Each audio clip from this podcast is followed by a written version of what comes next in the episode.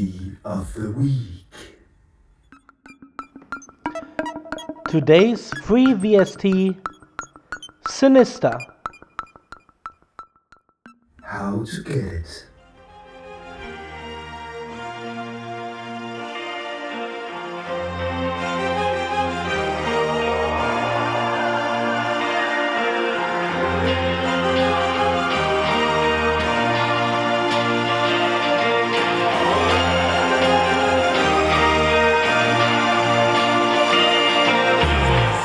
This is as easy as it sounds.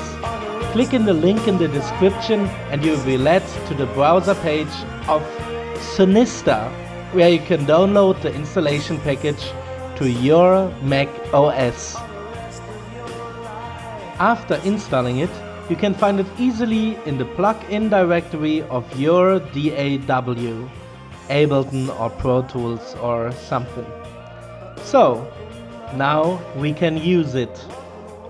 The user interface is very simple and direct, so you can track the signal chain from up where the input is, downwards where the output goes. I've linked you three pictures of the user interface right below the download link. We can see on the top that we have three oscillators there. So let's listen to oscillator number one. How it sounds. We can change between a pulse width, a triangle, and the noise wave.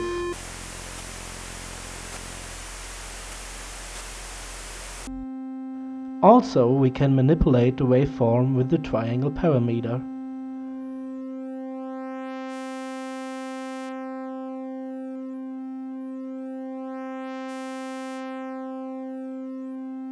We can change coarse,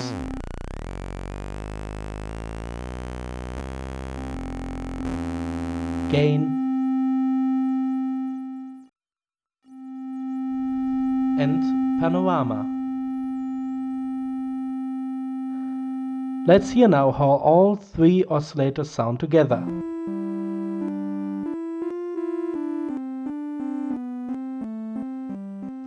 Now let's change the other oscillator's waveform.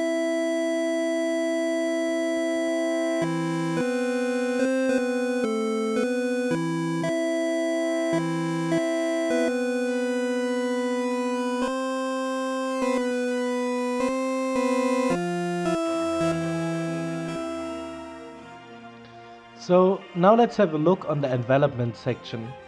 Unfortunately, we just can adjust the envelopment for all three oscillators at once.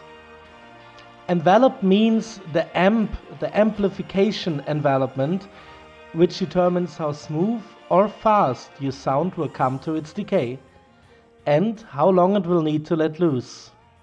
So let's change something about the attack and release parameters.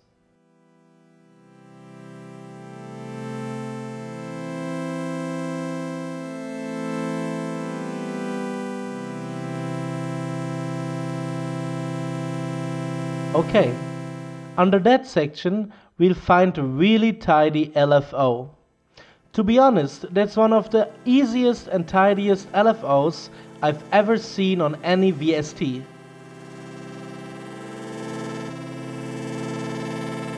Now, in the last section, there is the filter. You have high pass cutoff as well as low pass cutoff.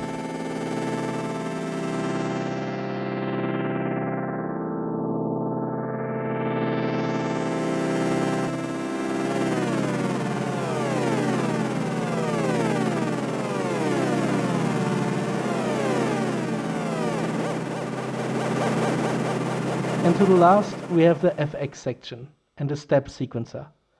The FX section turned out to be quite funny, as there is an overdrive called clipping, which produces an interesting way of destroying your sound.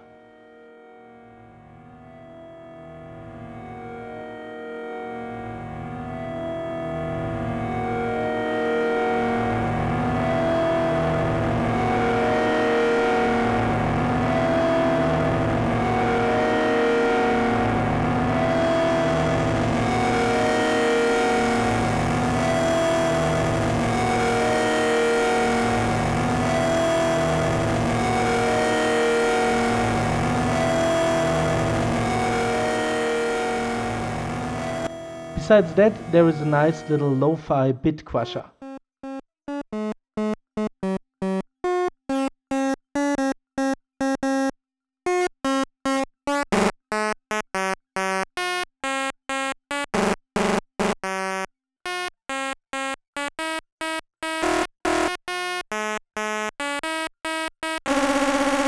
a nearly unhearable chorus flanger,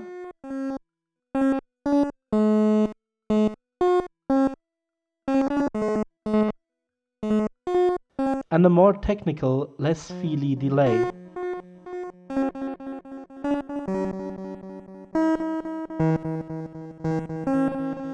So, there's some nice crazy stuff to do with that little VST. Even though I am missing a reverb. So let's try it out with the Ableton inbuilt reverb. Yeah, that's nice. So let's check out some further directions you could move with that little synthesizer. Here I tried to make a bass using the last device of the VST, the step sequencer.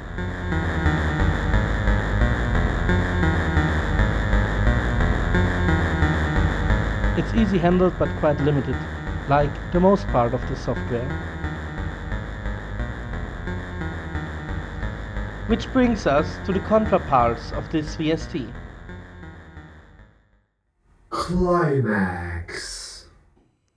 Firstly, it's really limited in its user interface. You're only allowed to have 8 steps on the sequencer, only the oscillators are able to connect to an LFO, and the lo-fi and clipping manipulation only works with one dry and wet knob. Also it sounds very crashy and glitchy. There is always a white noise in the background. And one of my biggest problems? There is no sine wave or wavetable oscillator, which is also feeling like really limiting. But what's with the pro arguments? It's easy to understand. And for starters, it's a great tool to firstly visit the LFO and amp envelopment possibilities on your sound. The platform is simple and tidy, and the FX section, how useless it firstly looks like, can make some fun on more experimental tunes. All after all, I'm giving this VST, Sinister, 7 of 10 free VST points.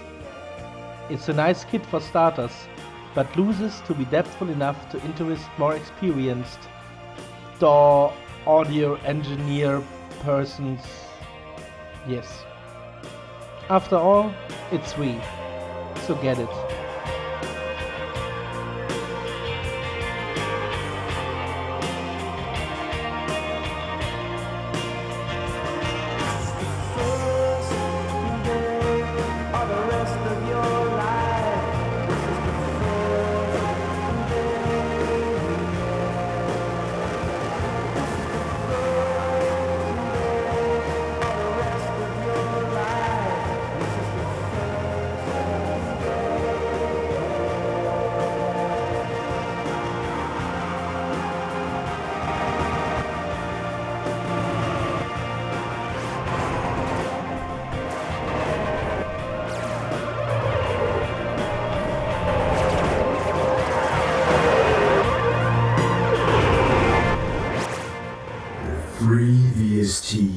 The week.